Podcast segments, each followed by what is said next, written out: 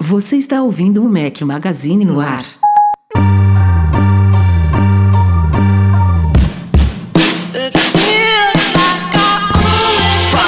Mac Magazine, bem-vindos ao nosso podcast 258 ao som de Tame Impala. Obrigado Gabriel Soria Souza pela sugestão desta trilha sonora de hoje. Bom dia, boa tarde, boa noite, boa madrugada a todos vocês. Fala aqui Rafael Fishman, quase sem ar. Ligou, ligou. Você vai infartar, velho. Você vai infartar, Rafael. Dá uma respiradinha, cara. Daqui a alguns, muitos, muitos anos de preferência. E aí, Breno Mas, beleza? Bate na boca que infartar o cacete, velho. Não, Por que que precisa? Tipo, não, só daqui a alguns anos, agora não. É, po- não, posso, posso, isso. eu posso infartar com pode 97 não anos dormindo. Aí, eu- aí eu vou- Ah, meu Deus, que bonitinho. Tá vendo? Esse é o seu sonho, então, dormir. É, Abraçadinho com a esposa. Eu quero dormir igual a. Bela Adormecida, entendeu? Eu quero, dur- eu quero morrer dormindo. Mas bem velho. Não sei se 97. 97 pode ser uma boa. E aí, Eduardo Marques, beleza? o papo começou bom, o papo começou bom hoje. Beleza? Semana Tranquilo. movimentada aí, né? Movimentadíssima, movimentadíssima. E pra discutir vários temas legais hoje aqui, a gente tem muita pauta pra falar e pautas quentes. Um fim de ano movimentado, principalmente para brasileiros. Convidamos um patrão, como vocês sabem, a gente tem uma gama de patrões aí que participam com recompensas, entre elas participar é, de sorteios aqui pra vir no nosso podcast. E o sorteado desta vez foi um dos nossos patrões ouro, Lucas Garibe. Seja muito bem-vindo ao nosso podcast. Pô, valeu, galera. Super honra estar participando aqui com vocês hoje. E eu gostei da pauta, hein? Tem bastante coisa que interessa pra mim e pra todos nós. É, o podcast vai ser provavelmente um pouquinho mais longo do que o normal. E até porque a gente tem que dedicar um iníciozinho aqui a te apresentar, né, Lucas? Diga aí pra galera quem é você, de onde você fala, o que você faz da vida. Se apresente aí, fica à vontade. Vamos lá, agora dei uma informação meio bombástica aqui, não falei pra nenhum de vocês. É, tenho 29 anos, sou fanático por Apple há uns 4, 5 mais ou menos. E agora vem informação, trabalho na logística da Samsung. Rapaz, temos um infiltrado. É, é aquele cara que trabalha na Kaiser e aí no fim de semana toma o Skol, né?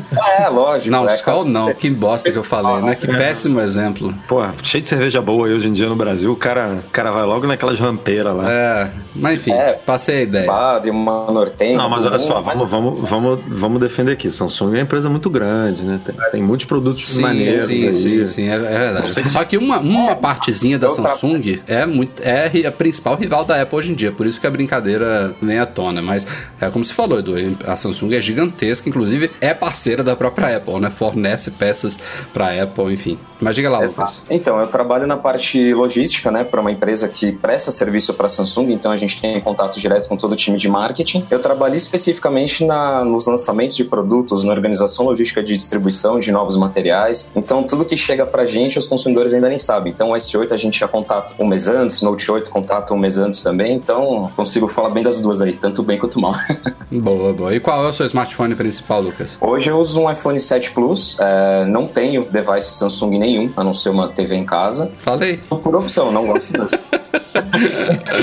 Mas não, mas não gosta por causa da rivalidade ou porque fo- foi influenciado pela briga? Ou não Não. tem nada a ver? Não, na verdade, assim, eu tinha um Galaxy S3, peguei na época do lançamento pela minha operadora, é, usei durante oito meses e foi pra assistência quatro vezes. Aí eu falei, puta, não dá. Aí eu peguei um 5S, que na época tava acabando de sair também, e desde então é iPhone, Apple Watch, Mac, Apple TV, iPad, tudo que vocês imaginarem. Aí eu não larguei mais. É, seja bem-vindo. Eu, eu aqui em casa eu tenho um- hoje em dia um único aparelho da Samsung que é uma máquina de lavar. Aquelas máquinas lave, lave e seca. Mas eu sei que, por exemplo, as TVs delas são show Não, de elas têm- bola elas têm, têm umas TVs alucinantes. É, tem- tem os produtos são bons. É.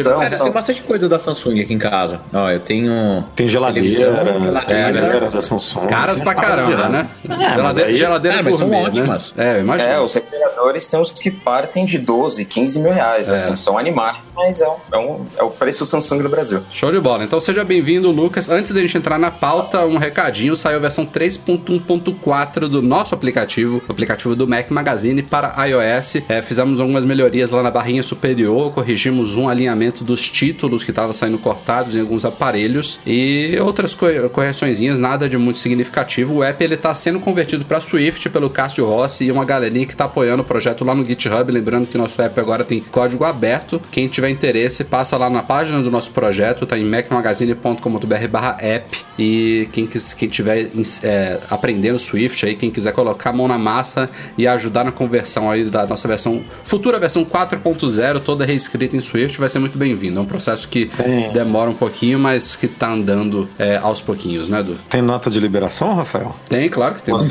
Ou a gente colocou só Não, sempre. de duas em, de, de dois em dois meses, a gente De jeito bota aqui. nenhum. Podem, Tá podem bom, conferir muito para. antes dessa minha crítica. Meses, anos, desde que a gente lançou o app, todos os changelogs são muito bem escritos. Por este que vos escreve, eu não vou criticar e fazer errado, né? Mas vamos lá, vamos lá que tem coisa legal pra falar hoje.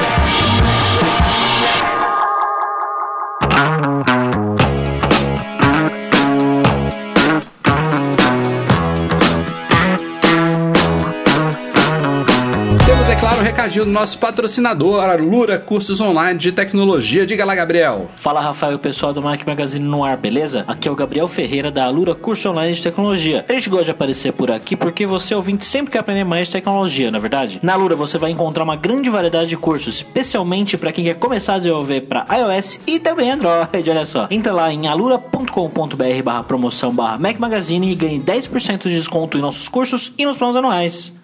Finalmente, senhoras e senhores, a Apple confirmou um rumor de anos aí, a gente já cobre isso tem bastante tempo mesmo. No começo desse ano houve uma declaração quase que confirmando oficialmente que isso iria acontecer, mas agora é pra valer. Da semana passada para cá, a Apple começou a disparar e-mails para todos que têm contas na iTunes Store, na App Store, confirmando que a partir do iníciozinho de 2018, finalmente as lojas serão convertidas de dólares para reais, uma coisa que inclusive era tema de discussões com relação à legalidade, né, da operação dessas lojas aqui no Brasil. Tinha gente que falava que a Apple podia operar como sempre operou, né, é, como, como se fosse uma loja internacional, cobrando tudo em dólar, exigindo o uso de cartões de créditos internacionais. Tinha outros que falavam que isso era completamente ilegal. É, eu não sei como que também ela estaria operando há tantos anos assim de forma ilegal, sem, sem uma grande bordoada aí de, de algum órgão do nosso país. Mas enfim, o fato é que a coisa vai mudar agora no começo de 2018. É, e a grande dúvida que fica, tirando a, a parte boa disso aí, né, da gente ter moeda em real, de ser uma loja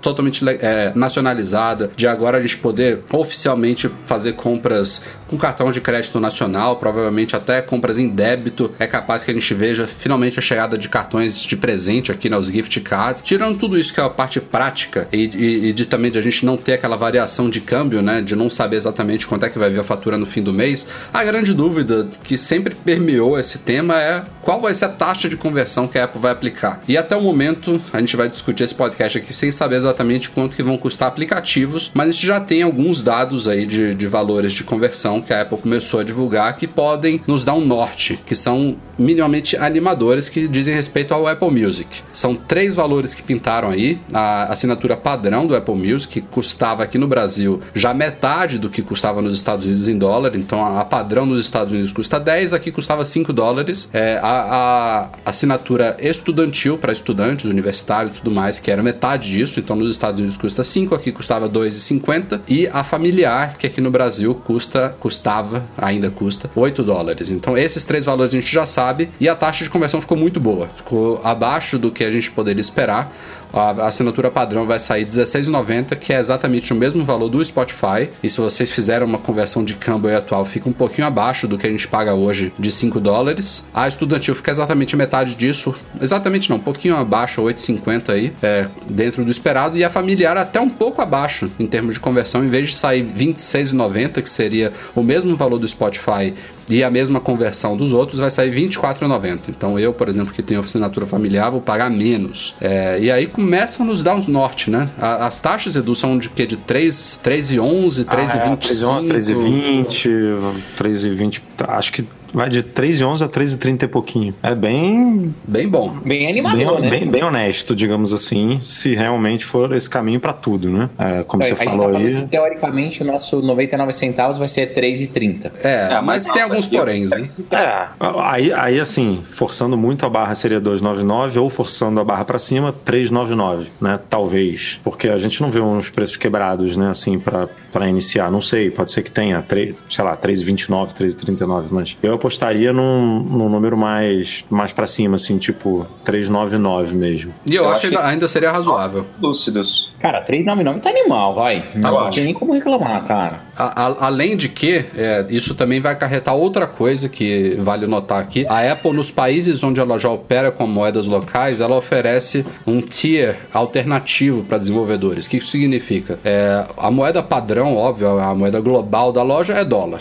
E todos os preços da App Store, seja do iOS, do macOS ou de qualquer outra plataforma da Apple, os aplicativos eles podem ser de gratuitos ou se forem pagos eles custam de um dólar, né? Eu vou falar aqui um dólar para arredondar, mas é 99 centavos de dólar a 999 dólares e 99 centavos. Não, não existe a possibilidade de nenhum app ser cobrado mais do que mil dólares nas lojas. O desenvolvedor escolhe de gratuito a mil dólares. E nos países onde já há conversão de moeda, como é o que vai acontecer agora no Brasil, é, tem essa taxa de câmbio aí que a gente não sabe exatamente qual que vai ser aqui. É provavelmente alguma coisa que vai variar entre 3 e 4, 4 reais. Mas é, o que acontece é que a Apple oferece a oportunidade de desenvolvedores trabalharem com um preço abaixo do equivalente a um dólar. Ou seja, se a gente pensar aqui, talvez no pior do cenário, já considerando essa taxa do Apple Music aí, que aplicativos de um dólar vão custar 4 reais aqui, ela provavelmente vai apresentar a possibilidade de no Brasil os desenvolvedores trabalharem com esse tier alternativo e cobrarem, por exemplo, 3 reais 1,99. ou, ou 2 Não, reais. pode- é, pode É, chegar a menos. 99, Rafa. Mas isso é uma coisa opcional, né? Pra, cada desenvolvedor Isso, tem, é. que, tem, que, tem que optar a participar disso aí, porque ele vai.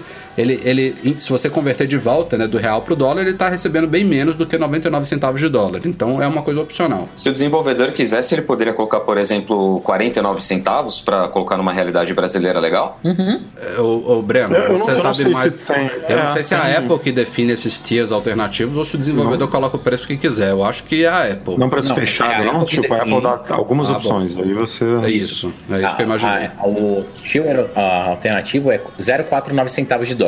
Esse é o ele. Então é metade, Então- é metade do padrão, então. Isso é metade do padrão. Então a Apple pega, coloca lá, e daí você pega e faz o cálculo para reais. Deve ser 1,99. Entendi. É, isso é bom. Então, assim, eu, como desenvolvedor, tá falando, eu tô super animado, super animado. Tô, assim, contando os dias para que isso aconteça, porque, um, vai abrir possibilidade de cobrança para um mercado onde a gente sabe que quem tem cartão de crédito já é minoria, quem tem cartão de crédito internacional é menor ainda, e vindo em reais, é capaz de abrir muitas, muitas, muitas oportunidades. Pode ter gift card, pode ter débito em conta, pode ter cartão de débito, pode ter boleto. Daí a Apple, se ela quiser, ela pode estruturar um monte, um monte de forma de pagamento. E deve aumentar a base de pagantes. Então, no final das contas, o desenvolvedor pode falar assim, pô, vou perder um pouquinho na conversão do dólar, mas vai ganhar in- infinitas outras coisas. Então, eu tô super animado. Por mim, já podia ter virado a chave já, então, contando os dias para que isso aconteça. O que eu tava discutindo com o Edu em off, é, pra, pra-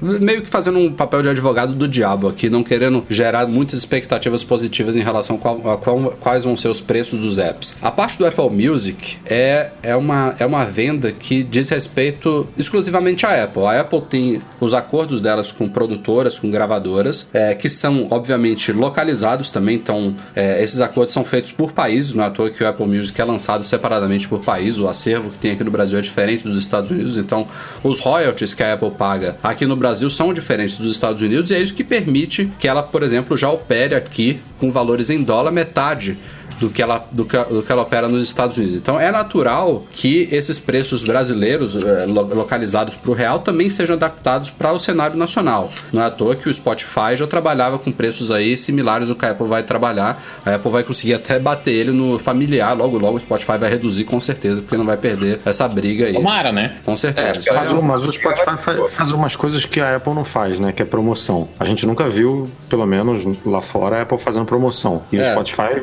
aqui, vira e mexe, tem aí 1,99, É. 16,90 por três meses. Mas de- deixa eu, só, deixa eu só concluir o raciocínio. O que eu tava falando é o seguinte: a parte do Apple Music é a Apple com o consumidor e o que ela repassa para as gravadoras. Aplicativos é a Apple oferecendo uma loja, um meio de venda, de distribuição dos apps para desenvolvedores que têm a expectativa, tem expectativa não, que tem um acordo de ganhar um determinado valor monetário pela venda dos apps. Então, quando a gente fala de um app que é vendido no mundo inteiro por um dólar, a Apple não pode determinar ela uma cotação que acabe dando ao desenvolvedor menos do que ele espera, menos do que os 70% de um dólar. Então, o que eu quero dizer nesse meu raciocínio aqui é que essa conversão de, por exemplo, do Apple Music familiar, que deu 3,11, que é abaixo do câmbio atual, isso para mim é impossível acontecer em apps. É, eu acho que o câmbio de apps vai ser um pouquinho acima do câmbio padrão do dólar, é, e isso vai ser reajustado periodicamente em todos os países onde já tem, é, onde as lojas já operam com moeda local. Eles passam por reajustes periódicos, uma ou duas vezes por ano tem reajustes feitos nessas lojas para cima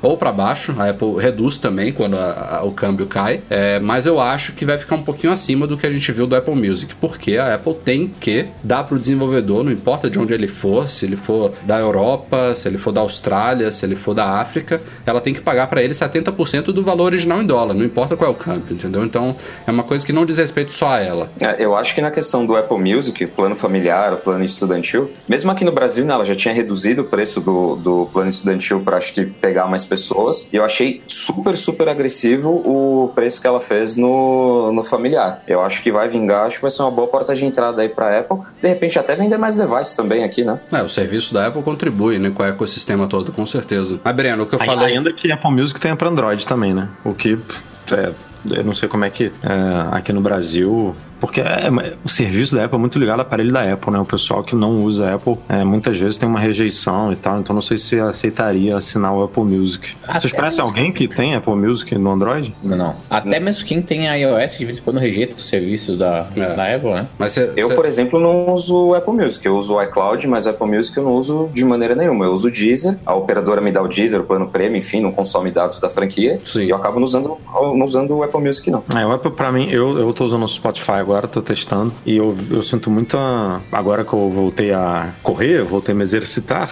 é, Oh! o Apple Music tem toda uma integração, né, cara, com o relógio, de você poder é, baixar as músicas e tal, e, e escutar offline, é, sincronizar com. Aliás, com... o Spotify comprou aquele app, né? Então, abandonou. até hoje, cara. Eu, enfim, ou você Os corre com o caras foram muito telefone. da puta, viu? Ou você corre com o telefone, ou você tem uma biblioteca própria é, de, no, no iTunes que você pode sincronizar com o relógio, né? E aí, se você tem Apple Music, você pode fazer isso. Tipo, baixar lá todas as músicas que você tá afim de escutar e, e joga no relógio. É, então, falta, falta essa integração melhor entre Spotify, Deezer, enfim, todos esses concorrentes pra, com, com o ecossistema da Apple, pelo menos com a Apple Watch, né? Nesse caso específico. É, o Deezer, ele tem, o app dele pra Watch, ele tem um lag bom, acho que tipo de um, dois segundos. Aí eu acabo usando aquele reproduzindo, né, que é padrão do Watch quando eu tô fazendo exer- exercício e tal. Porque o próprio app do Deezer mesmo, ele tem um delayzinho que às vezes enche um pouco o saco. Mas você tem que estar com o iPhone perto, né? Eu tenho que estar com o iPhone usar. junto, É. sim, sim. É, tiver esse é o que estar com o grande iPhone. É. É, ou- outra dúvida aí que a gente também vai saber no- esclarecer nos próximos dias é o preço, são os preços do iCloud, né? Dos espaços do iCloud, que na minha opinião aí entra na mesma categoria do Apple Music, que é um serviço da Apple. Ela pode cobrar o que ela quiser, provavelmente a conversão vai ficar similar a essa do Apple, do Apple Music. Veremos, veremos, falta pouco. De uma pauta bombástica, vamos para outra. Outra grande expectativa dos brasileiros. Eu acho que das duas coisas que o povo mais reclama sobre Apple no Brasil é, tirando os preços, é claro, né, das coisas que são cobradas aqui, é cadê o Apple Pay e cadê direções curva a curva no mapas? É, que até hoje é inexplicável também não ter aqui. Mas Apple Pay finalmente parece que está chegando. É, o Mac Magazine já tá aí, eu citei no post aí de ontem. A gente já tá ouvindo muitas informações pingadas aí de fontes diferentes sobre a chegada do Apple Pay ao Brasil. Tem muita coisa acontecendo. Parece que agora a coisa tá esquentando para valer. E de ontem para hoje pintou um forte indício aí concreto de que tem realmente coisa acontecendo. O pessoal descobriu aí, pessoal do, de um Twitter chamado Apple Pay BR, que não tem nada a ver com a Apple, obviamente, né? Um, basicamente um grupo de usuários aí que tá doido pela chegada do Apple Pay ao Brasil, descobriu que o cartão Visa é, Platinum Personalité, só esse basicamente, quando você adiciona a wallet, obviamente você precisa estar com o iPhone alterado para a região dos Estados Unidos, ele já está mostrando termos de condições de uso totalmente localizados do Banco Itaú, é, todos referentes ao Apple Wallet, não cita Apple Pay, mas é tudo referente a pagamentos pe pelo wallet, ao cadastramento de cartões de crédito no wallet, é, e tá tudo, são termos e condições completos aí, a gente colocou eles na íntegra no nosso artigo lá do site, que basicamente mostra que o Itaú já está bem preparadinho aí para receber o serviço. E não passa daí por enquanto, né? Você basicamente vê os termos de uso, você tenta prosseguir, você não consegue. Então não dá para adicionar o cartão de crédito, não dá para usar o Apple Pay aqui no Brasil ainda. Mas a coisa tá pegando fogo, é. É, tá, tá iminente aí. É, eu não diria que é algo para 2017 ainda, faltam três semaninhas para acabar o ano ainda, só, né, na verdade, mas tá chegando. É, eu também não vejo teve muita gente que falou: ah, agora que a Apple anunciou que as lojas vão mudar para real, o Apple Pay vai chegar junto. Uma coisa não tem nada a ver com a outra. Eu até expliquei pro pessoal que tem vários países que já tem as lojas cobrando em moeda local e nem sonham ter Apple Pay ainda. E se você parar pra pensar, uma coisa realmente não tem muito a ver com a outra. Uma coisa são as lojas online da Apple Digital e outra é o Apple Pay, que é um meio de pagamento integrado ao iPhone, ao Apple Watch, que usa. Mas o que não, o que não impede também é a empresa de falar: ah, eu botei a data tal, estipulei a data tal para lançar algumas novidades no país Sim, e pode chegar junto, Sim. mas uma coisa não está associada à outra, é isso que eu queria é, dizer. É, exatamente. É. Mas outra, outra coisa que aconteceu, é, a gente sempre testa, né, Rafa? Assim, não, é, não é sempre toda semana, mas sei lá, de alguns e alguns meses a gente vai lá, muda a região para os Estados Unidos. Eu, pelo menos, faço muito isso aqui. Vou lá, tento cadastrar os meus cartões aqui que eu tenho para ver, ver a mensagem de erro e tal. E, obviamente, quando essa informação surgiu ontem, a gente foi lá e fez a mesma coisa. Aí, os meus cartões aqui não deu em nada e tal, voltei a região para o Brasil e aí o, as informações ali do wallet, do Apple Pay Cash, tudo continuou no, no, no aplicativo wallet, mesmo eu estando na, na, região do Brasil, coisa que obviamente não acontecia antes. Então, tem muita gente também é, maluca achando que vai ser amanhã por,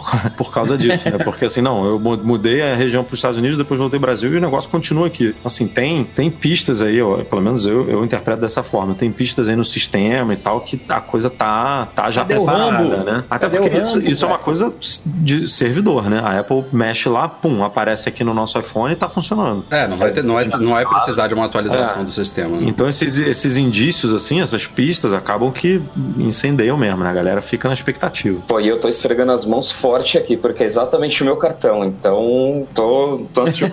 ah, tem, tem outra coisa que vale esclarecer em relação a isso que você falou, Lucas. O pessoal já tá achando que só porque só apareceu o Visa Personalité lá do Itaú, só o Itaú e o Visa vão estar tá dentro. Não é bem assim. Foi uma coisa em que vazou, provavelmente não, antes do esperado. O que eu acho que aconteceu? Chama-se teste. É, então, não era Os pra ter acontecido esqueceram isso. de desligar a chave. É. Os caras esqueceram de desligar a chave. Mas assim, é fato e daí... Que... Desligaram do, do Master e não desligaram do Visa. É. Exato. Esqueceram de desligar a chave, cara. Tanto é que hoje, se você tentar colocar lá, não tá funcionando mais. Ah, é? Não, isso eu não sabia. É, ia é. agora. É, então o Itaú deve ter tomado uma se carcadinha você... de leve ali. Carcada?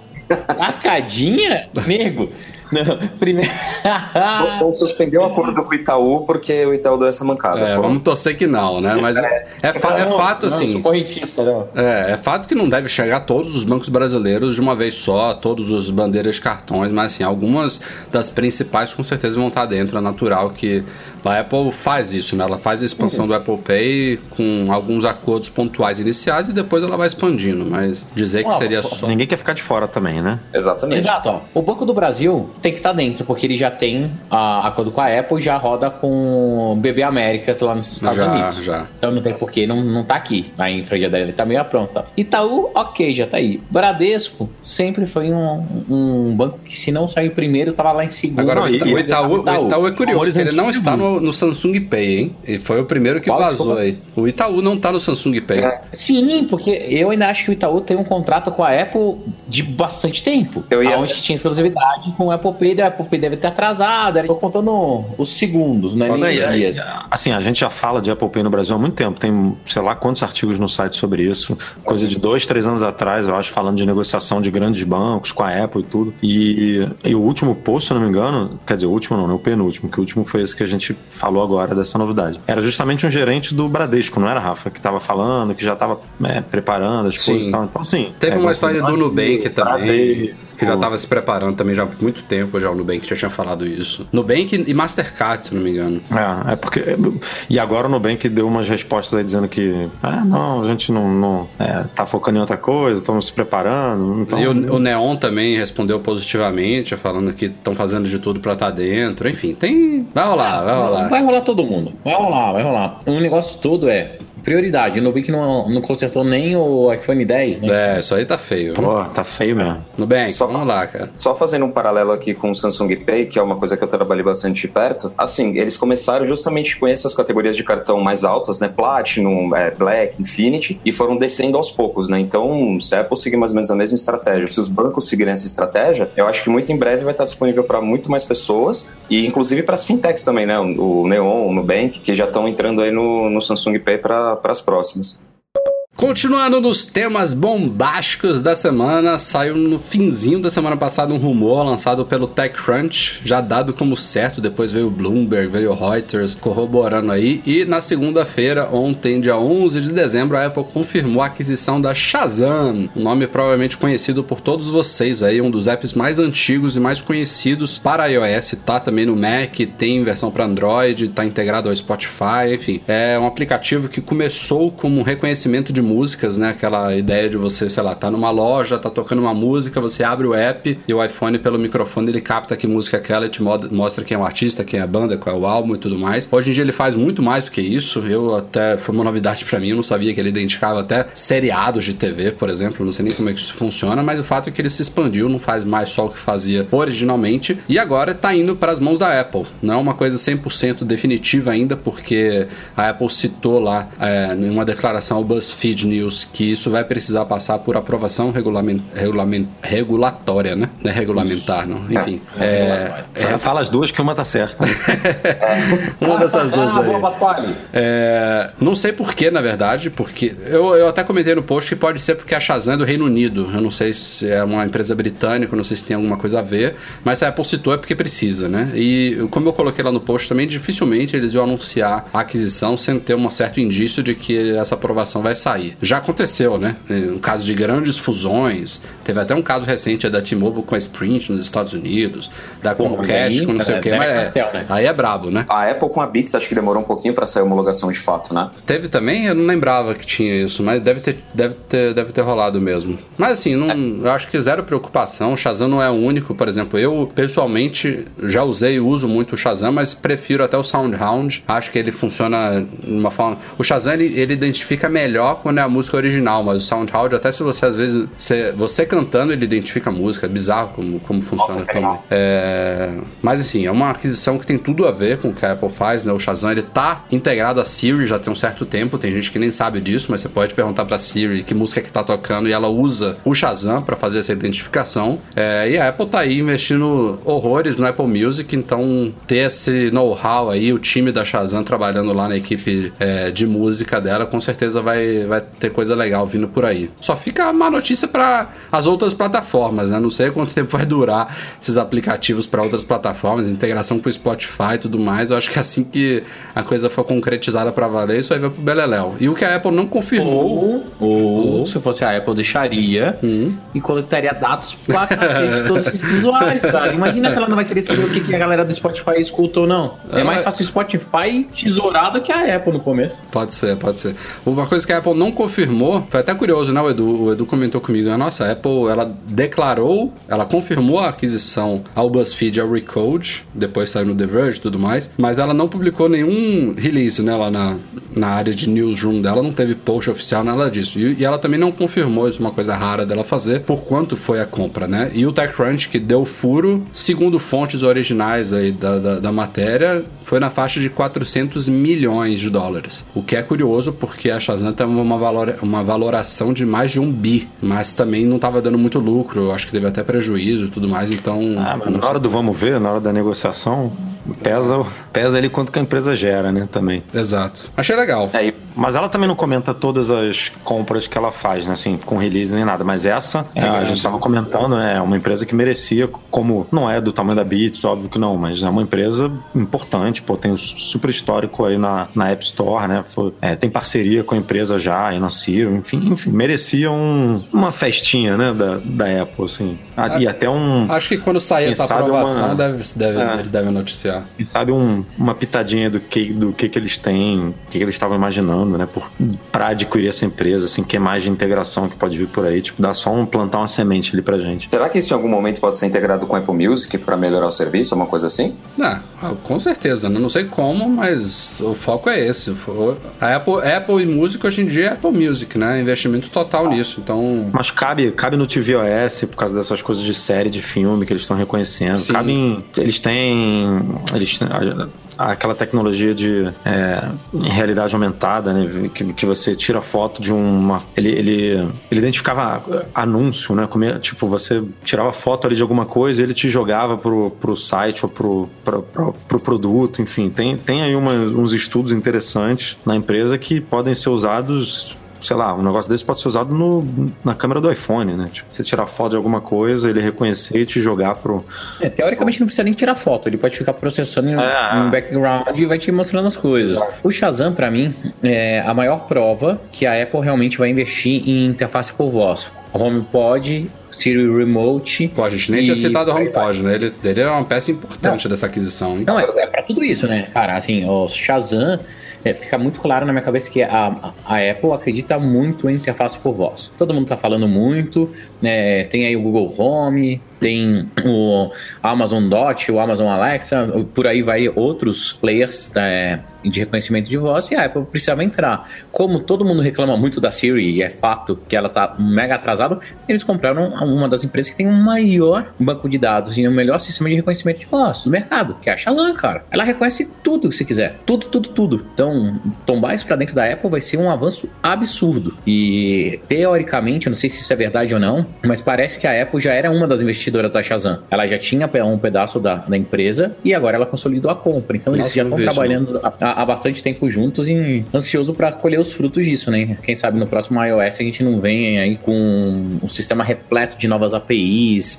e sistemas pra gente ter acesso a essa nova tecnologia. É, pode contribuir para o machine learning também, né? Que eles estão colocando agora com o A11 Bionic, né? Com, com a rede neural e tudo. Acho que também parece que pode contribuir numa futura versão dos chips, né? Sim, Vocês acham que acabaram notícias bombásticas? Não acabaram, não.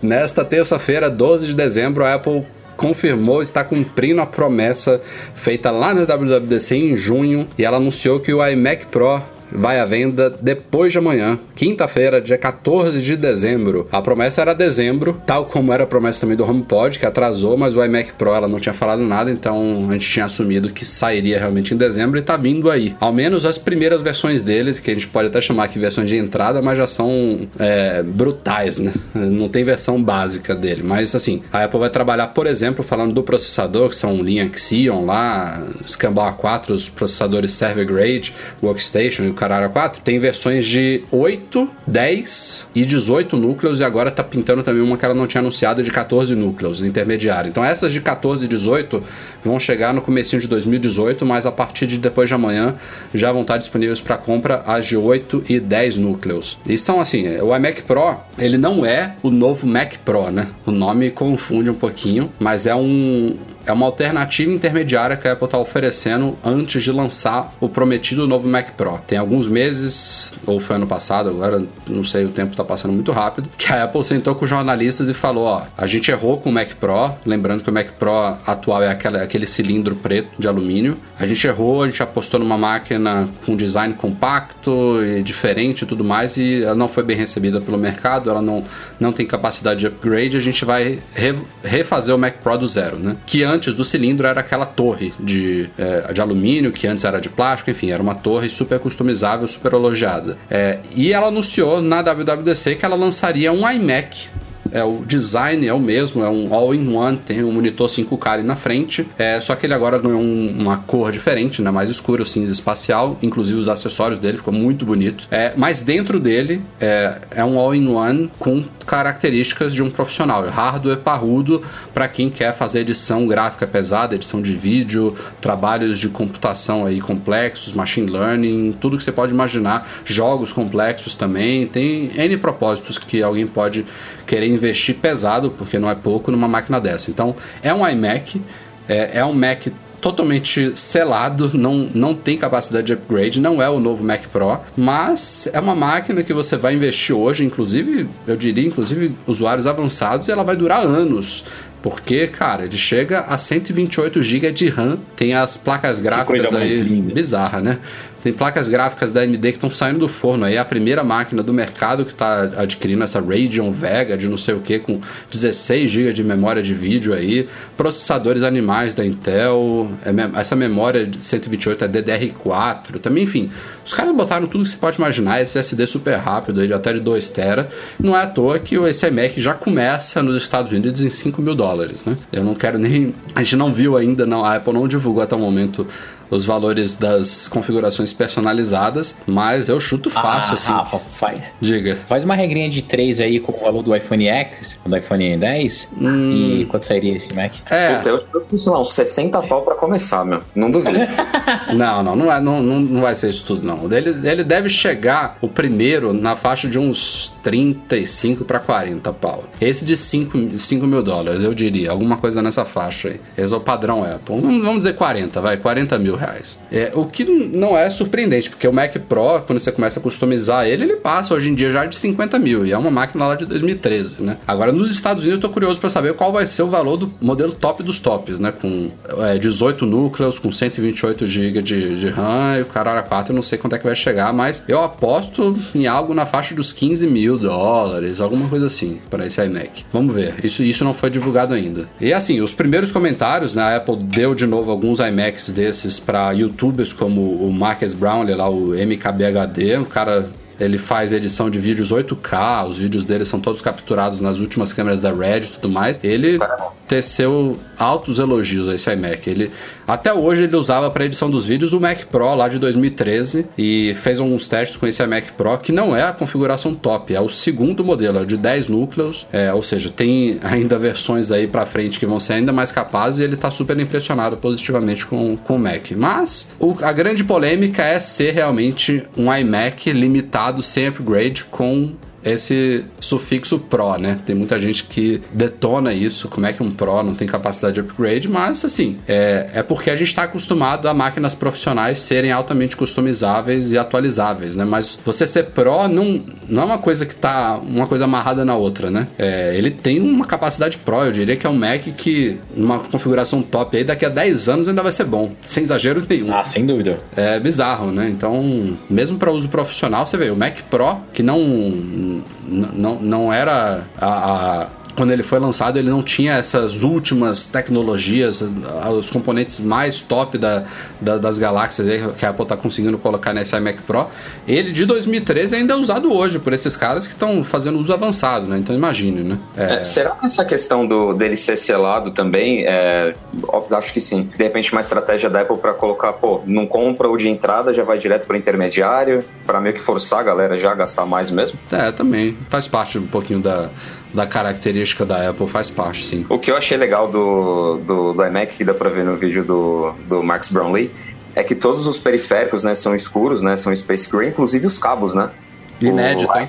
É preto. E acho que o cabo de força é preto também, pelo que ele mostrou numa tomada lateral. Deu pra ver que acho que até o cabo de força é preto também. Isso eu não me lembro de ter visto nenhum aparelho da Apple que tenha cabo que não seja branco. O que não faz muito sentido você comprar um MacBook Pro Space Gray e ele vir com, com, as, Exato. com os acessórios brancos, né, cara? Tipo, ah, Mac é Pro. a consistência da Apple, é a consistência a Mac da Pro Apple. vem com preto, com preto não, com, com cinza e, enfim, podiam mudar isso também. Isso é muito Apple-like, né? Tipo, não, não tem consistência mesmo, é incrível. Uma coisa que o Marker citou também no, no, no vídeo dele é que ele tentou fazer uma configuração equivalente de um PC, né? É, ele disse que nem conseguiu porque, como eu citei aqui, tem placas gráficas aí que a Apple tá usando lá da AMD que nem tem disponível no mercado ainda. Então ele fez uma configuração equiparada, mas ao mesmo tempo inferior, isso até desconsiderando o fato de não ser um Mac, né? Tem muita gente que só isso aí já coloca como muito inferior. E ele chegou em 5.100 dólares, cara. Então, tipo, lá fora assusta você ver um iMac custando a partir de 5 mil, mas na análise dele, eu não fiz essa conta, ele disse que o preço da Apple tá muito bom, tá bem justo, pelo menos, né? E não é uma máquina para qualquer pessoa, né? É uma máquina para quem trabalha, quem tira dinheiro disso, né? Claro que se o cara tá nadando lá em dinheiro, não, não tá nem aí, beleza, pode comprar, mas o, a análise de que muita gente faz aqui é de como se fosse um computador comum, destinado ao usuário é, gerar um intermediário. Não é. Tem gente que investe nisso aí e, sei lá, em três meses já tirou o investimento no trabalho. Então, é, não, não, é, não é realmente para o grande público isso aí. Não vai vender tanto sem dúvida nenhuma. Tal, tal como o Mac Pro não vendeu na versão atual, não vai vender na nova, é para nicho, realmente. Acho legal. O próprio Max Brownlee é um próprio exemplo desse nicho, né? É um cara que nem você falou, ele edita vídeo em 8K, ele, ele é do time Super Crispy que eles falam lá. Sim. Então ele próprio é um público dessa máquina. Então, de repente, para ele, é como você falou, de repente em 3, 4, 5 meses o cara tira esse investimento é, aí. Ele, ele, tirou em 2 segundos, a Apple mandou um pra ele. É. é a, parada, a, a parada é que quando vier o Mac Pro, esse computador vai ficar meio meio. relegado? É, porque eu não sei quanto que vai custar o Mac Pro, mas eu não imagino que é o modelo de entrada custe é, mais do que 5 mil dólares, até porque não tem monitor, não tem nada, né? Mas pode ser que com o monitor, com tudo, fica ali entre 5 e 6 mil, vamos lá. Mas pô, você vai comprar uma parada modular que você vai poder mexer durante anos e tal. E isso, e o, e o iMac Pro, apesar de ser um, um conceitualmente ele caberia para qualquer pessoa, mas não é qualquer pessoa que vai pagar 5 mil, é um nicho do nicho do nicho. Então, tipo, esse nicho, será que não vai comprar o Mac Pro quando ele estiver disponível? Me parece um, que é um, é um Mac de transição. Tipo, ó, enquanto o Mac Pro não tá pronto, toma aqui um iMac é, para saciar o desejo da galera. E aí, tipo, eu não, eu não, sei se o iMac Pro tem futuro. Eu não sei se a gente vai ver daqui a 5, 6 anos ele sendo renovado, tipo, é, anualmente, ou sei lá, de dois em dois anos. Não, anualmente não, né? Tem que ser de dois ou de três em três. Eu acho que ele vai morrer, tipo, rápido, entendeu? Não vai ter uma vida longa. É, pode ser. O iMac? É, não, não, o, não o iMac, o Pro, não ele tá iMac, falando. O iMac Pro. Depois que o Mac Pro tiver aí, cara. Ah, não, pô, sim. sim. Isso é, sim. faz sentido. Chegou ao Brasil oficialmente na sexta-feira passada o iPhone 10 e o lançamento foi como a gente esperava, né? Para um telefone de 7, 8 mil reais.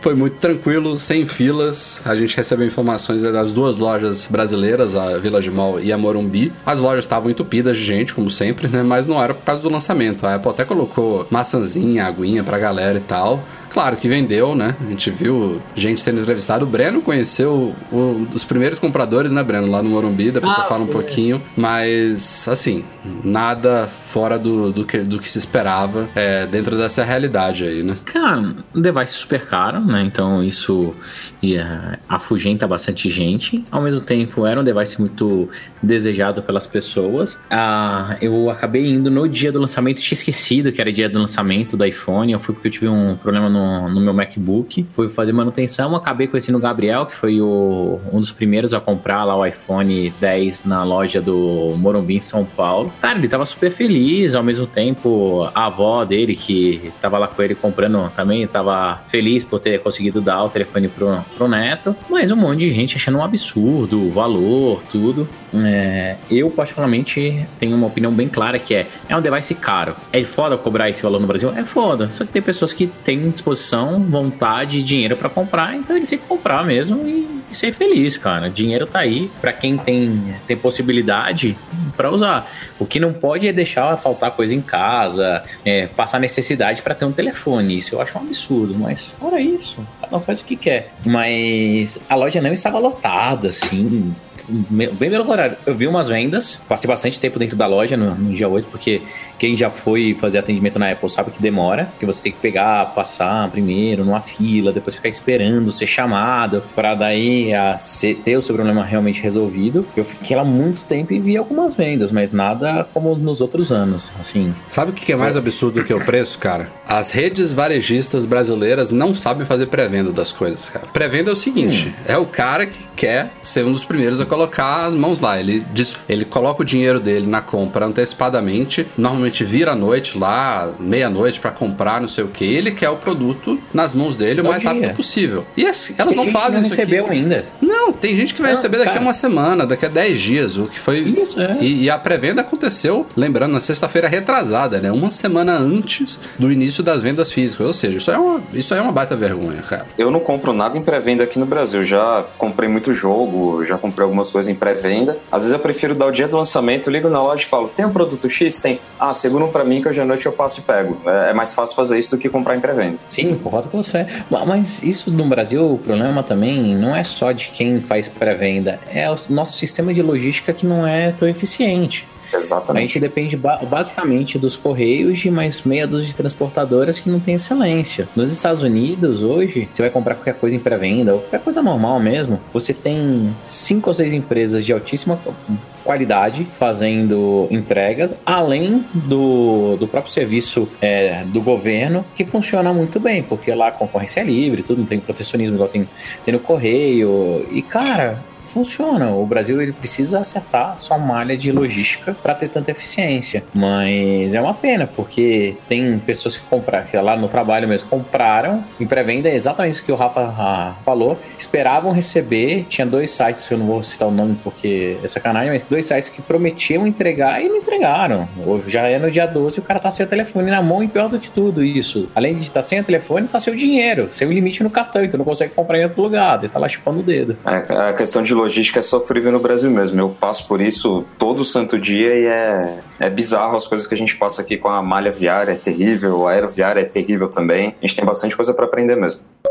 Vamos trazer um assuntozinho polêmico aqui pro podcast relacionado com aquelas duas palavrinhas mágicas chamadas obsolescência programada. Veio à tona de novo esse assunto essa semana porque é, descobriu-se, eu acho que um grupo de usuários lá no Reddit, eles estavam debatendo e o assunto tomou a mídia. A gente divulgou lá no site que, é, segundo informações, segundo testes, a Apple estaria, é, desde aqueles problemas de iPhone 6 e 6S que estavam começando a desligar é, muito antes da bateria chegar a 0%, ela teria feito uma modificação no iOS para reduzir o clock do processador dos iPhones quando a bateria começasse a ficar muito ruim. Então, como a gente sabe, as baterias de polímeros, de íons de lítio, elas têm uma, um, um certo ciclo de vida tal que, é, a depender da fabricante, a depender da qualidade da bateria, elas, elas prometem X número de ciclos até que a bateria comece a se degradar. Então, sei lá, tem um dispositivo tal que você pode fazer 500 ciclos, e um ciclo significa a bateria ir de 100 a 0 e voltar para 100, né? Isso é um ciclo completo da bateria. É, você pode fazer que isso 500 vezes e ela ainda, a, a fabricante dá garantia que ela vai estar na performance original de fábrica. E a partir do 501, claro que não é uma coisa é, cientificamente assim certi, certinha, mas é uma média aí de, de, de dados é, de uso. É, a partir de um, de, de um determinado número de ciclos, ela começa a se degradar. É, e no caso de, de iPhones, essa média é de cerca de dois anos. Então, iPhones com dois ou mais anos de uso, ele já tem baterias que estão um tanto degradadas. E nesses casos, segundo os caras apuraram, a Apple teria reduzido o clock do processador, ou seja, deixado os iPhones mais lentos para evitar essa, esse fenômeno da bateria, evitar que eles desligassem antes da hora. E aí tem gente que já interpreta isso aí como a tal da obsolescência programada, né? A Apple falando, ó, é, eu li- deliberadamente estou colocando aqui instruções no código do iOS para deixar iPhones antigos mais lentos. É, tem outros que simplesmente criticam a atitude dela de prejudicar a performance do iPhone para resolver o problema da bateria, que ela na época inclusive declarou, né? Ó, estamos soltando um update do iOS aqui que resolve o problema da bateria. Ninguém nunca ia imaginar que uma das formas que ela decidiu fazer essa correção seria deixando os iPhones mais lentos, né? A gente não sabe o que acontece nos bastidores. Mas aí eu até falei com o Edu assim, mas porra, o que, que a Apple ganha, né? É, re- se realmente for o problema da bateria, o cara vai trocar a bateria do iPhone lá na lojinha da esquina. É, em teoria, e os caras apuraram isso lá, você com um iPhone- uma bateria nova, zeradinha, esse problema deixa de existir, né? O, o iOS ele detecta que é uma bateria novinha e volta a operar na performance original e a Apple não ganhou nada com isso, né? É, isso é um lado da história. O outro, obviamente, é a pessoa que não tem conhecimento disso, então por isso que é importante esse assunto ter vindo à tona essa semana, que vai achar que o iPhone dela tá lento porque ficou mais velho, porque o iOS evoluiu e tudo mais, você vai comprar um iPhone novo. Aí a Apple ganha nessa história. Então, tem esses dois lados da moeda. Para mim é importante que essa informação tenha vindo à tona. Tem a galera que vai trocar bateria na Apple e a Apple ganha também o dinheiro da, da troca da bateria, né? Vai lá, vai lá na loja e repara o iPhone. Não, mas a Apple Não. só não troca porque tá, tá lento, né? Ela troca a bateria Ah, se, se realmente ela roda o diagnóstico lá e detecta que a bateria tá com problema, tá uma. Sim, sim, vai, o cara vai chegar lá, ó, meu iPhone tá lento. Aí, ah, não, sua bateria tá com problema, tem que trocar. E aí o cara vai ter que gastar um dinheiro. Sim, entendi. É, é um- Cara, eles podem alegar até que é questão de segurança, por causa dos casos de bateria, de superaquecimento, explosão, qualquer coisa, entendeu? Mas que é sacanagem, sacanagem. Bota sacanagem nisso. É, eu acho, acho que a sacanagem principal é ela não ter sido clara em relação a isso, entendeu? Tipo, ela falar, ah, corrigimos o problema. Aí você acha, pô, beleza, eles acharam que bug que era que tava fazendo o iPhone desligar e os caras corrigiram. Agora, imaginar que na- lá ali por trás tava o, o Craig dando risadinha assim, os iPhones antigos estão mais lentos agora. Porra, isso é foda, cara. Assim, o Rafa, agora falando sério, se eu não acredito nisso, sabe? A Apple, uma- numa reunião, falando assim: olha, vamos deixar o telefone mais lento pra que as pessoas comprem um iPhone novo. Duvido, duvido. Eu acho que realmente foi uma solução. Qual que é a solução pra resolver o problema de autonomia de bateria? Ó, se a gente diminuir o clock aqui em, em 0,02%, Não é, não é tão pouco assim. de bateria né? melhor. Não é tão pouco. Não, caiu, caiu, tipo, tem os números ali. né? 20%, Caiu no uma, mai- no máximo. Uma, uma pancada, mas é, é uma pancada para um telefone que é, tem dois anos e que já não roda Por exemplo, ó, o iOS novo de a, forma tão a Apple, tão- a Apple implementou. bastante. A Apple, bastante. 1.471 pontos né, na, no, no single core e ele passou a marcar 839 com esse com o dispositivo com problema da bateria. Tipo, é 45% de, de corte. É bizarro. E assim, o, o, que, o que mais me incomoda realmente é a falta de, de clareza, porque no iOS 9, se eu não me engano, ou 10, a Apple lançou aquele tal do modo de pouca energia no iOS. E ela deixa claro, ó, quando você ligar isso aqui, a sua bateria vai ficar amarelinha lá em cima e a gente vai desligar isso, isso e aquilo e vai deixar seu iPhone mais lento para economizar bateria. Pronto, é claro pro usuário. Tem gente que só usa o iPhone no modo de pouca energia. Eu odeio isso. Mas Pois, o cara Minha esposa. é, o cara sabe o que tá acontecendo, né? Ele abre mão, ó, eu sei que eu vou perder um pouquinho de performance, que algumas coisas não vão funcionar como funcionariam se isso aqui ligado, mas é uma opção minha aqui, entendeu? É, o que não pode é esse negócio ficar assim agora, os caras detectarem não sei o que e não tem é, informação oficial nenhuma e a gente tem que confiar nesses testes assim de terceiros. É, mas como eu falei, como eu tava falando, explicando a, a pauta aqui. Legal que isso veio à tona agora e que fique claro assim que pode ter gente aí com iPhone 6, 6S que tá sofrendo com performance e que pode ser que uma troca de bateria não só melhore a autonomia da bateria, né? Se é uma bateria que já tá realmente desgastada, como até deixa o iPhone mais rápido. Go- Gostaria até de ouvir opiniões aí de ouvintes que seguirem essa dica aí com, com iPhones mais antigos, se realmente procede, né? Apesar de que Ô, é Rafa, difícil de, de mensurar isso, hein? Rafa, a Apple não pode levar um baita de uma multa por causa disso? Não sei, cara, mas. É. Não, não acho, não acho improvável que, que isso ainda gere algumas, algumas complicações aí, gente realmente se juntando aí pra uma ação coletiva. Vamos ver, né? Sei lá, eu acho que, acho que a Apple pode estar se valendo de repente de alguma daquelas cláusulas que ninguém lê, daquele contrato de distribuição do software que você aceita no começo, que eles têm total controle. Sei lá, alguma coisa disso eles devem ter se pendurado pra poder fazer essa manobra aí, eu acho. Não sei se todos vocês vão lembrar, mas em meados de 2015 a Apple anunciou umas mudanças significativas aí no seu corpo executivo. Ela promoveu Johnny Ive, o famoso chefão de design dela, para um novo cargo de executivo chefe de design, CDO, Chief Design Officer. Tipo, ele subiu lá e virou realmente o, o manda-chuva de tudo relacionado a design da Apple. E dois caras que já trabalhavam na equipe dele, esqueci dos nomes deles aqui, é, acho que é Alan É Richard Howard e Alan Dye. Pronto, Eduardo, você tá demitido, já tem um, um, um copiloto aqui do podcast. Pô, pior que eu tinha saído, voltei agora. É. Então, o Richard e o Alan, eles. Minha filha invadiu a sala aqui. Não, beleza, brincadeira. Eles já estavam na equipe do, do Ive, eles foram promovidos, subiram de cargo aí e viraram é, vice-presidente, um deles de desenho industrial e outro de interfaces humanas, se não me falha a memória, eram esses os dois cargos. Eles meio que assumiram duas áreas distintas de design com cargos superiores, inclusive foram para aquela página lá de liderança da Apple, junto com todos os manda-chuvas aí da empresa, E aí ficou uma dúvida, tipo, por que que o Ive subiu e esses dois caras estão aparecendo aí? Será que é um início de um processo de saída do Ive, né? Que tá aí na Apple há décadas. é, ficou, ficou uma certa dúvida, né?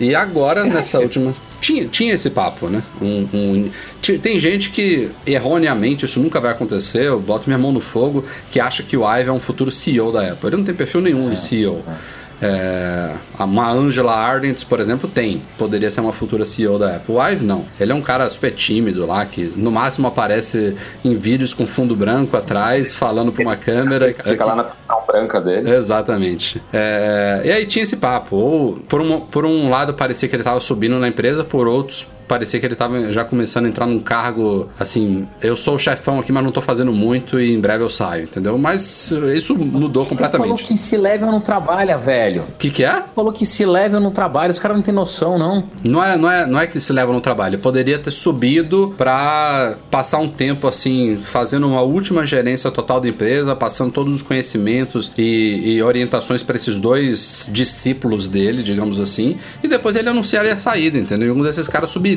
um dos Ah, dois. é, não, não, não tá mais colocando a mão na massa e só tá. é, não, não é só Aprovando tá. e reprovando. Nossa, bota aspas nesse só tá aí, Bre. Mas, É, tipo, cara. o cara não tá mais desenhando, o cara só tá aprovando, dizendo. Mas você acha que ele desenha ainda? Ele deve dar uma rabiscada, fazer um croquis e passar pra alguém fazer. Ele tem a ideia. Ah, eu acho que o cara- eu acho que o cara você ainda pro- jura que você acha que ele Acho. ficava sentado numa mesa? Eu acho que ele fazendo prototipa ainda, acho que ele. É, que é uma parada que o cara curte, cara. É, ele, ele- ele não é um faz. cara que tem uma sala fechada de C-Level. Ele tá lá no laboratório, tá lá do lado das máquinas de impressora 3D, lá da Apple, vendo o protótipo, pegando nos materiais. Ele tá assim nesse dia a dia dos caras. Eu acredito. É, o- Não, não estava. Ele tava Então, essa, fazendo, fazendo loja e. e- É aí que tá. É, Vamos, vamos, vamos, avançar aqui na, na introdução da coisa. É, Tudo voltou basicamente a como estava, tirando o cargo do Ive, que continuou lá como CDO lá da Apple. Mas os dois caras que estavam embaixo, eles sumiram de novo da página de executivos. Aparentemente continuam na empresa, mas não são. é, não sei se perderam o cargo de VP ou se continuam, mas não estão lá mais destacados lá na, na página de liderança. E a Apple declarou que o Ive voltou a assumir todas as responsabilidades de área de design da empresa agora que o Apple Park está pronto. Então, o que deu a entender foi, ó, a partir de meados de 2015, o Ive saiu desse dia a dia de estar participando de todos os detalhezinhos da parte de hardware e software da Apple para se dedicar ao Apple Park. E agora que acabou o trabalho lá da Apple Park, que inclui também esse redesign das lojas, né, que ele fez em parceria com a Angela, ele tá voltando. É, esse foi meio que o discurso da Apple, mas eu achei um tanto estranho, cara. O- principalmente pelos dois, né? O Richard e o Alan. Eles sobem e depois descem, tipo, e ainda continuam na empresa, sei lá. Me, me soou muito esquisito isso aí. Se fosse um negócio temporário, pra que anunciar isso, entendeu? Por que, que não ficavam só em off lá entre eles? Ó, vai operar assim e depois a gente volta. Eu acho um pouco esquisito. Eu, eu- na minha, no meu feeling. estamos no achismo, eu acho que ele, a ideia era ele sair mesmo dessa operação do dia a dia ali. Eu acho também. E, e aí, só que aí não deu merda. Não tipo, deu certo. Deu merda e, cara, volta. Será que a Apple também tem que ter, de, de repente, anunciou isso pra prestar conta pros acionistas, pro conselho e tudo? É, acho que foi simplesmente deu merda, volta. Ah, a gente tem que é, dar alguma desculpa. E a desculpa é que acabou a obra do Apple, do Apple Park e, e a reorganização, a reestruturação das lojas, e agora ele pode assumir de novo isso tudo. Tipo, casou ali o tempo, então forçaram uma- um casamento ali pra ficar plausível e, e vamos que vamos. Tipo, volta aí que, que as coisas não estão saindo como deveriam e vamos botar tudo na ordem de novo. É, porque na minha cabeça o Ive deve pegar, desenhar duas linhas com 5 milímetros entre uma e outra e falar, galera, se vira. É, assim, tem, tem gente que olha esses, esses últimos. al- Alguns, né? Não todos. Tem alguns exemplos aí de produtos da Apple que tem um design um tanto questionável. Né? O mais icônico de todos é o mouse lá, o Magic Mouse com bateria, que tem que ser Não, o recarregado. Magic Mouse, o Apple, Ele- Apple Pencil que você precisa espetar no iPad. É, tipo, tem alguns exemplos. tem umas paradas bem bizarras. E aí tem gente que associa isso tudo ao Ive, né? Tipo, o Ive está fazendo cagada, já, já deu pro Ive, tchau Ive. Não queremos mais Ive. E tem agora, aí, aí que cabe talvez esse discursinho da Apple, é que ah, o Ive não estava tão envolvido, ele está voltando agora, né? Vamos ver. Será que por isso a gente viu, é, nós vimos iPhones, tipo, parecidos durante três anos, 6S, 6S, não, não. O 6SSSS. é, e por aí vai? É, eu não sei. Eu, eu- a- apesar desse discurso todo, independente se tava no plano, se mudou os planos, eu acho que assim, se ele se afastou dessas coisas, foi muito pouco, cara. Ele. ele é, acho que o dedo dele tá em tudo isso aí. Ele, ele, inclusive, ele fala, né? do- ele, ele deu muitas entrevistas recentemente também, outra coisa que mudou. O Wide apareceu mais nesses últimos tempos. E ele fala, inclusive, por exemplo, da concepção do iPhone 10, que casou exatamente com esse período todo. Ele, ele deu detalhes da- do, do desenho do iPhone 10. E um iPhone que é lançado em 2017, ele estava em pleno, em plena fase de, de, de design lá em 2015, na época que ele supostamente se afastou. Então, difícil meio de, de, de acreditar isso daí. Mas, enfim, é o que É, a Apple de- falou, né? De repente ele foi o cara que foi trancado na sala e a Apple chegou pra ele e falou, Tó, desenha iPhone 10 aí, se vira.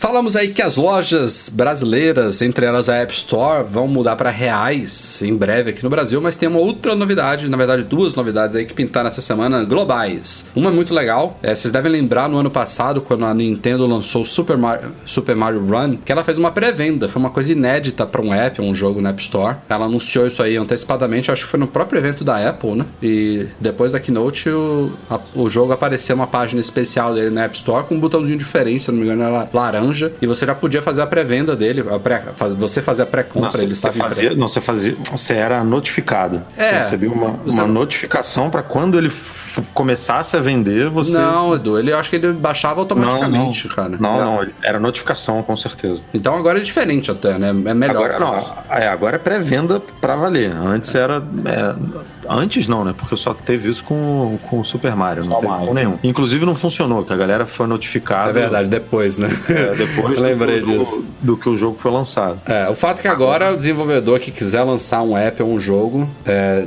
de 2 a 90 dias no futuro, agora pode ir lá no iTunes Connect, que é a interface lá de, de gerenciamento de apps, e definir isso, ó, vou lançar dia tal. É, já tem até um tempo que tá, por exemplo, você podendo fazer também lançamentos é, graduais, né, por mercados, é uma coisa que a Apple já estava oferecendo. Então, a novidade agora é você poder fazer pré-venda. Então, anunciar antecipadamente, colocar uma página do app é, lá na loja, e aí a galera, que se ele for gratuito, ele vai ser baixado automaticamente quando chegar a data do lançamento, e se for pago, é, se eu não me engano, o débito é feito no momento que ele é lançado, não na, não na hora da pré-venda, né, Breno? Você, chegou a ver isso? Não, não cheguei a ver não, Rafa, mas acredito que seja na hora que ele é lançado, para que o desenvolvedor não receba e não lance o Não produto, lance, é verdade, né? É verdade. Faz mais sentido. E a outra coisa que também pintou é uma nova modalidade de preços introdutórios é, para apps com assinatura inicialmente, mas eu não duvido que isso expanda para todos os apps no futuro. Então agora é possível em assinaturas, por exemplo, você uma assinatura de um, de um app que custa, por exemplo, 10 dólares mensais, você nos primeiros três meses você oferecer isso com 50% de desconto, ou até oferecer com 100% de desconto, que é o famoso trial, né? Um período de testes gratuito. A Apple está oferecendo várias possibilidades, tem hum, hum,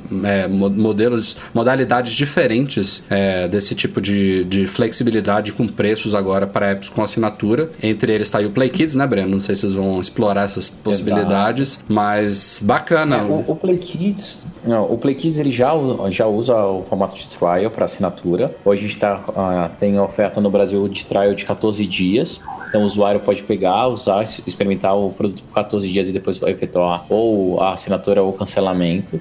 No Google Play, o preço introdutório já. Mas esses tinha 14 sido dias funcionavam com a, com a assinatura do, do sistema da Apple ou vocês tipo, faziam uma. Com, com a assinatura do sistema da Apple É, mesmo. Edu, eu, eu achava que isso não era novidade mesmo. Não, cara, mas é, agora eu entendi. É para novos assinantes. É, é, esse negócio, porque Assim, quando ó. você faz, abre para todo. funciona? Abre para todo mundo, É, não abre? Não, só para novos assinantes. E quem já fez o trial, ele assina direto, que já passou pelo trial. E a- o trial da Apple tem uma coisa que é super legal, que se você estiver no meio do trial, for lá e cancelar no sexto dia e eu te dei 14, ele para de funcionar o trial no sexto dia. Não é que você pega, continua usando mais é, seis ou sete dias e daí no final ele só não renova. Não, a partir do momento que você fala assim, olha, o produto eu não gostei, não vou renovar, ele te corta o acesso. Isso é muito bom para o desenvolvedor porque a, o, as pessoas têm mania de pegar, ah, deixa eu experimentar tentar. Já pega, daí fala, putz, eu já vou cancelar, porque depois eu vou esquecer de cancelar e vou pagar. Eu queria ia lá e cancelava e ficava usando 14 dias e depois não renovava, né? Agora não, agora quando você cancela o seu trial, você cancela realmente o acesso ao app. Então isso já existia no, na Apple. O que as duas novidades são o pagamento de pacote com desconto, exemplo, eu vou vender o, um pacote que vai custar 9,90 por três meses e depois uma assinatura fica mensal 9,90, que é um pacotão, isso dá para fazer ou então um preço introdutório, que o Google também já tinha, que é muito legal, que o Play Kids usa, vira e mexe, a gente usa lá no Google, que é pague os três primeiros meses R$1,99 e depois muda para R$6,99, igual o Spotify, que funciona super bem. Então, hoje de manhã a gente já configurou isso no Play Kids para teste em alguns países. Até o final da tarde não estava funcionando. Você tinha lá a opção, configurava tudo, mas na hora que você colocava isso em produção, ele não estava apresentando ainda o preço introdutório. A gente está esperando até amanhã para ver se já está rolando rolloutado para 100% da base. Rolloutado, caralho. os caras vão, cara vão inventando a porra dos é, nomes. São, esses são os termos legais. É, agora só falta um trial para todo, todo o app e outra coisa que eu acho que também... Mas acho que eles não vão fazer isso não, cara, porque ele, ele tá claro que eles estavam priorizando assinatura, né, como modelo... Ah, Sim, é uma coisa que a, galera né, pede muito, cara. Pô, mas pede há anos, cara, e, e eles ignoram. Não, mas o Fuchila tá aí aos pouquinhos atendendo esses pedidos. Ah. Outra coisa mas, que também pedem muito é upgrade pago, né? Assinatura. É, é, para mim vai ficar só na assinatura. Pessoas, uma, uma, coisa que as pessoas têm que começar a entender é o modelo do futuro de apps é a assinatura. Não, é nem fudendo. Não tem nem jeito. Fudendo. É assinatura. Não, Breno, modelo... isso não cabe em todo app, cara. Cabe em muitos. Cabe. Um app que está em constante evolução, um app de prestação de serviços, um, um, app que traz novos conteúdos, beleza. Cabe muito, mas não é todo app. Não é jogo, por, por exemplo. Para que assinatura de jogo, cara? Para que um app, Porque por exemplo, um app, um conversor de moedas. Um conversor de moedas. Para que, que vai ser assinatura de um conversor de moedas, de um conversor de, de unidades. Que você vai pagar, por que, que você vai pagar um conversor de moedas? Eu tô te dando um exemplo idiota.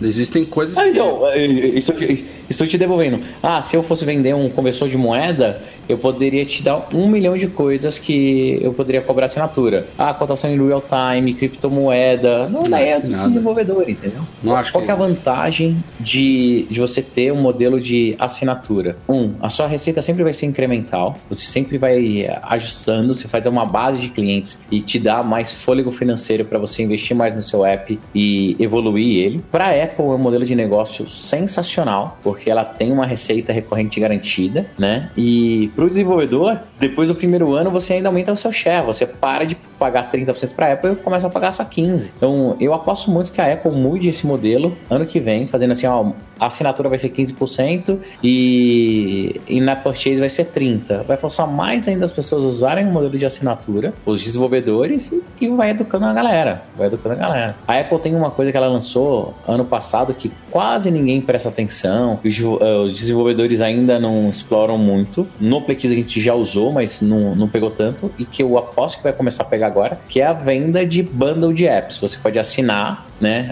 Uma assinatura só para como se fosse uma assinatura Play Kids e ter acesso a vários apps. Então, isso na minha cabeça é o futuro. Então, a EA vai ter lá uma assinatura e você vai usar vários apps Sim, da EA. É Creative Cloud lá da Adobe. Exato. Ah, a Apple poderia fazer uma porra dessa. O Apple Music de aplicar. É, app, é. app, sei lá qual é o nome. Tipo, você assina e aí usa a porra toda. E aí ela repassa é. os royalties de acordo com a tua utilização lá. É, eu não.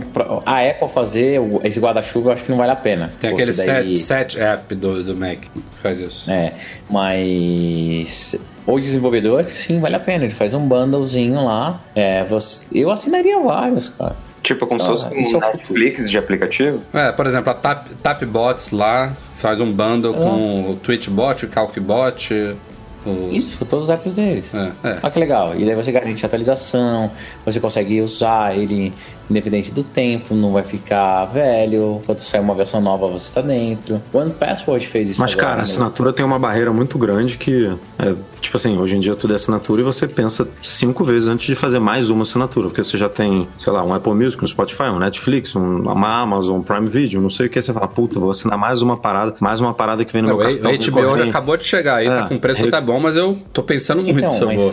Recorrente, não sei o que. Quando você compra uma única vez, cara, é aquilo Tipo, você vai no impulso. Ah, vou comprar isso aqui, tipo, Então, vai ser uma vez mas, só. E, e é isso. Você entendeu? nunca, você nunca vai conseguir ter um, numa venda unitária um ganho tão grande quanto numa recorrência.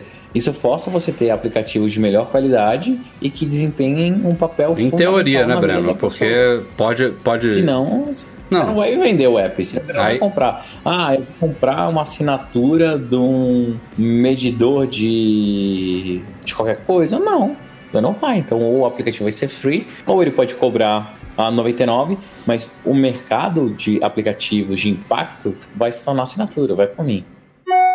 Vamos então para e-mails enviados para noar.mecmagazine.com.br, começando com Gustavo Saes e o Danilo Arouca, ambos falando sobre aquele, aquelas dicas aí de como deixar fotos em tela cheia no iPhone. É, uma galera mandou feedback aí pra gente, a gente separou esses dois. O Gustavo, por exemplo, é, disse que realmente, no caso dele, é aquilo que a gente falou no podcast passado, de que as fotos que você tira com a própria câmera do iPhone, elas ficam em tela cheia. Isso procede. Mas ele disse também aqui que quando ele pegou uma foto de uma família dele, uma foto com uma boa qualidade, deu um zoom e tirou um print da tela cheia, isso também funcionou. Ele disse que fez isso com vários contatos, pegava uma foto em, em boa qualidade, deixava ela tomando a, te- a tela inteira do iPhone e aí fazia um screenshot e adicionava essa foto com a, a imagem do contato e isso ficava em, em tela cheia. É a dica do Gustavo. O Danilo é, disse que quando a gente colo- coloca uma foto no contato, é, a, a dica dele aqui, eu não cheguei a testar isso, que a gente não pode ficar ajustando a foto dentro daquela bolinha, que é você pega a imagem com uma boa resolução, bota para definir como contato e dá ok. É, que a imagem tem que ser grande, mas que assim é, costumou funcionar. E em segundo lugar, uma coisa que ele teve que desabilitar no iPhone dele foi a integração é, de contatos com o Google, porque periodicamente os contatos lá do Google, da, do Google Suite ou do Gmail, enfim, sincronizavam com os contatos do iPhone e aí traziam imagens de contatos pequenininhas e aí só ficava a bolinha. Eles substituíam as imagens grandes que ele tinha colocado para os contatos por umas menores e aí voltava É, a não ficar em tela cheia. Facebook, Twitter, essas integrações que copiam a foto, deve Exato. dar problema mesmo. Então são essas as dicas aí do, do Mas, porra, tudo, tudo, tudo com meio bizarro, né? Tipo, tirar, tirar, capturar a tela e o cacete. É, Um devia sinal de ser- fumaça. Devia ser visualmente mais simples, né? De você ver na hora como é que tava ficando. Porque realmente, É, quando você vai colocar o contato, aparece a bolinha ali. Você fica na, na intuição de colocar ali dentro da bolinha e beleza. É, porque a gente é tipo meio que instruidores também, porque o WhatsApp funciona dessa maneira quando você põe a sua foto, o Twitter também já tá com bolinha, Facebook também. É. Aí automaticamente você fica ajustando ali, né? Exato. Nosso amigo Fábio, outro que eu não vou. Vai, Eduardo. Eu, colo- eu- eu- eu coloco os nomes, os sobrenomes difíceis pra você e você não É, vê, eu- cara. E por isso que eu não falo, é. Exatamente. Você tá querendo me sacanear, to- toma essa aí. O Fábio, infelizmente, vai ficar sem sobrenome aqui. Mas ele vai saber que é. Yu Wanaga. É, ele vai saber que é ele por causa do conteúdo do e-mail, cara. Você nem precisa falar o sobrenome, olha só. Mas ele disse que ele tem um iPhone 6S Plus de 128 GB e o que o- filho dele de dois anos mexe bastante e aí acaba é, apagando alguns aplicativos, mudando de lugar, enfim, enfim, fazendo aquela bagunça lá que a gente, que quem tem filho conhece. E ele tá perguntando se tem alguma forma de, é, de evitar isso, de é, dar uma colocar um cercadinho ali pro filho dele. Ele disse que já tentou ir nos ajustes e restrições, mas quando ele manda ativar ali algumas coisas, nessa opção, é, também fica bagunçada posições dos aplicativos e tudo. Caraca, em casa eu é, não, não costumo fazer isso, mas tem uma opção no, no sistema de você é, deixar só algumas áreas né, do, do, Aquele modo da quiosque. tela. É, mas, mas também não vai funcionar muito bem para ele, né? Porque aí, o- enfim, não- nem toda a tela vai estar disponível quando É. o filho. Deixa o app. Fazer É, uma, eu- Não, uma coisa que é, é bom ele de- desabilitar lá nos- nas restrições, pelo menos, é de desinstalar e instalar apps. Isso aí, é, isso aí é básico, já ajuda. Agora, realmente mudar de lugar a ordem dos ícones, eu acho que isso aí não tem como bloquear, não. É, cara, compra um iPhone velho. Teu filho de dois anos. Sabe aquele iPhone largado assim que, que, que você vai. Dá um iPad mini ele. Vai passando né, assim, você vai, você vai comprar um novo, aí passa o seu antigo para sua esposa ou para sua mãe, depois esse passa para não sei quem, depois esse passa para não sei quem. Aí quando já tiver na gaveta, você pega e esse aí é da criançada, não tem jeito. Aquele 4S que foi pra avó é uma boa opção. Exatamente. O Daniel Agra tá querendo comprar uma Apple TV 4K e quer a nossa opinião sobre 32 versus 64 GB. Quanto de memória vocês estão usando na de vocês? Será que 32 é suficiente? Cara, eu nem sei 32. quanto é que eu uso na minha. É Vai de mais 32. suficiente, cara. É, eu também recomendo isso. de 32. É, Ela não tem, ela não mostra, né, quanto que você usa. Tipo, não tem uma forma simples de você, a não ser você ir lá na aba de aplicativos, ficar somando todos os É, não tem aquele gráficozinho, né? De É, 32 todos os quanto você está megabytes, consumindo. Eu, eu não vejo motivo nenhum. Aliás, eu acho que a Apple nem devia oferecer duas opções. Ou devia ser tudo 32 ou tudo 64. Não, não vejo muito sentido nisso. Falando em Apple TV, um jogo rápido aqui, vocês viram que ela já está disponível para entrega imediata, né? De 32 GB. Aqui no Brasil, Aqui no Brasil, ela já, já tava passou. brabo, né? Tava, eu lembro que. Acho que foi até eu que mandei pra você o tweet. Foi? A de 64 GB estava de 6 a 7 semanas. Eu lembro. E a 32 acho que tava 3 a 4. Eu tô olhando no site agora, tá disponível um, dois dias úteis. Boa. O Daniel Iguchi, ó, esse aí tá mais fácil de arriscar. Daniel Iguchi falou aqui pra gente que ele utiliza o plano gratuito do Google Drive né, e que ele tá com 15 GB lá do plano gratuito, é, e tem espaço ilimitado para foto, mas ele já tá é, entupido de coisa lá, já tá usando praticamente todos os 15 GB. Ele tá na dúvida o que, que ele faz. Se ele pega mais espaço no próprio Google Drive ou se ele parte para um outra, pra uma outra solução como o iCloud Drive. Aí ele botou aqui umas observações dizendo que ele é, gosta do plano da Apple, porque o, é, o plano da Apple oferece 200 GB por 3 dólares. Isso deve mudar em breve, né? Deve passar para reais, mas por enquanto é em dólar. E o Google Drive oferece 100 GB por 7 reais. E aí ele tá na dúvida o que, que ele faz. Os preços são relativamente parecidos, apesar do iCloud Drive oferecer o dobro, né? É, mas ele diz que preza muito pela, pela simplicidade é, no compartilhamento de arquivos, que é uma coisa que hoje em dia tem no iCloud Drive, mas não é tão simples, né? É, não é tão. Tem gente até que nem sabe que isso existe, né? Porque é meio É que uma bosta, escondido. Eduardo. é, tá, tá escondido ali no Finder se você usa o Mac e, se, e no iOS eu nem sei onde fica isso. É, e que ele não tem é, reclamação do, do serviço do Google. E aí ele pergunta que, pra gente o que, que, que, a gente achar melhor. Eu acho que para o uso dele não é que iCloud. Ele respondeu, cara, a pergunta dele, basicamente. Que Ah, ele sim, preza eu- por simplicidade, não gostou muito da usabilidade ali do iCloud e não tem reclamação do Google. Então, já é o serviço que ele usa.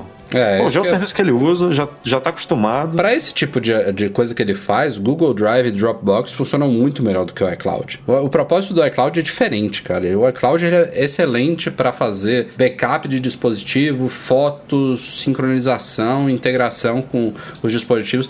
Eu tenho as duas coisas. Eu pago pelo Google e pago pelo iCloud, que são coisas diferentes. Eu não uso o Dropbox, mas trocaria o Google Drive pelo Dropbox fácil. É, são, são propósitos diferentes. Eu É, acho. não trocaria porque o teu e-mail é Google. Faz um né? e-mail, faz um monte de Sim, sim, eu uso muito, muita coisa do Google. Que é o meu caso. O meu caso eu pago os três, cara. Eu pago o iCloud. Ah, o Breno paga- o Breno tá pagando mega, tá pagando por Box. Eu, por enquanto, tô só com o iCloud. No meu uso, funciona bem. Por conta da quantidade de dispositivos, o de 200 GB me atende com sobra. Até dei um pra minha namorada de, de 50 GB e pra ela também com o iPad, com o Mac dela, também tá atendendo bem. Ué, porque não faz o compartilhamento Não, olha aí, familiar, olha cara. aí. Isso é outra, exato. outra vantagem também do iCloud. Eu, eu aqui tô com um familiar de 200 GB e no meu plano tá a esposa também e a gente tem ainda 100, tem 50 livre. Eu adoraria. Eu tenho um familiar aqui em casa de 2 tera. Mas também, Breno, com três filhas é difícil usar todo o espaço. Né? Três filhas não, é. dois viciados em Instagram. É, o problema é o Breno e a Aline. Né?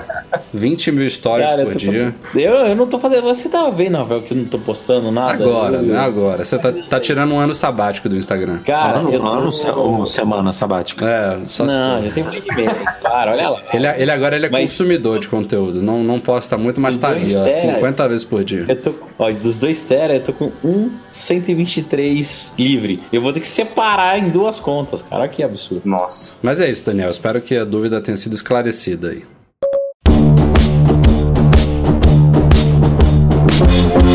Galera, a gente vai ficando por aqui. Começando, é claro, agradecendo duplamente a participação do Lucas Garibe. Primeiro, por ter sido convidado especial desse podcast. Segundo, agora, nominalmente e pessoalmente, pela patronagem aí. Muito obrigado, Lucas. Imagina, é um prazer exportar vocês aí. É... Tem pouco tempo, acho que em agosto, logo que eu voltei da, da Austrália, eu passei a ser patrão ouro e, pô, cada dia mais que eu vejo os posts, os podcasts, eu fico mais satisfeito ainda de saber que 1% ali tem, tem meu nome. Obrigado, obrigado mesmo. Imagina. Valeu, Breno Edu. Até semana que vem. Valeu, até a próxima. Pô, Garibe, posso te pedir um favor? Claro. Já que você trabalha aí Ih, indiretamente com a sabia que vinha alguma coisa. Sabia, Não, vai, Eduardo. sabia que vinha alguma coisa. Boa, Breno, ma- manda ver, Breno. Mano, Cara, me ajuda a arrumar um pro Rafael, vai. Cara, vamos, vamos ver se é possível. Eu quero, eu quero uma TV 4K, manda pra mim. É, quer, quer. Ah, não, que TV 4K? Eu, eu quero que ele teste um Android legal tal, pra fazer desafio. Um Android legal, tal. Irmão, quanto tempo tem isso, cara? Nossa, o Rafael ele fica enrolando, cara. Rafael- Rafael não tinha filha. Conto com você, cara. Conto com você. Va- Vamos ver. De verdade, acompanho o Mac Magazine e o Loop Infinito. Eu não lembro qual que eu comecei a acompanhar primeiro. Já tem, tipo, sei lá, uns 4 anos. Eu ouço esse papo do Android há uns 4 anos. Então, me ajuda a resolver isso, pelo amor de Deus. Vamos ver, vamos ver. Colocar, colocar a roda pra Eu girar. juro que foi mais fácil parar de fumar uns oito anos atrás do que fazer esse teste. Porque Valeu, parar, Edu. você parou, né? Você nunca pegou numa- no, no- no telefone da Samsung pra cogitar fazer esse teste. Mas é isso Cara, tá passando aí. agora na TV o comercial da Apple de Natal com os AirPods, os caras dançando, sabe? É, saiu essa semana no canal da Apple Brasil, a versão nacionalizada. Este podcast é um oferecimento do nosso patrão Platinum, goimports.com.br, Macs a preços justos no Brasil, fazendo, é claro, além da presença do Lucas Garibe aqui, um agradecimento a todos os nossos patrões, Ouro, Beto Chaga, Júnior, Leonardo Fialho, Pedro Saíja, Rogério Vieira e Valentina Lima, além do Lucas. Obrigado a todo mundo que nos apoia no Patreon, um abraço pro Eduardo Garcia, nosso editor, e obrbrigado a todos vocês pela audiência de sempre. Até semana que vem. Tchau, tchau. E agora ele morreu. Yeah. Valeu. Respira.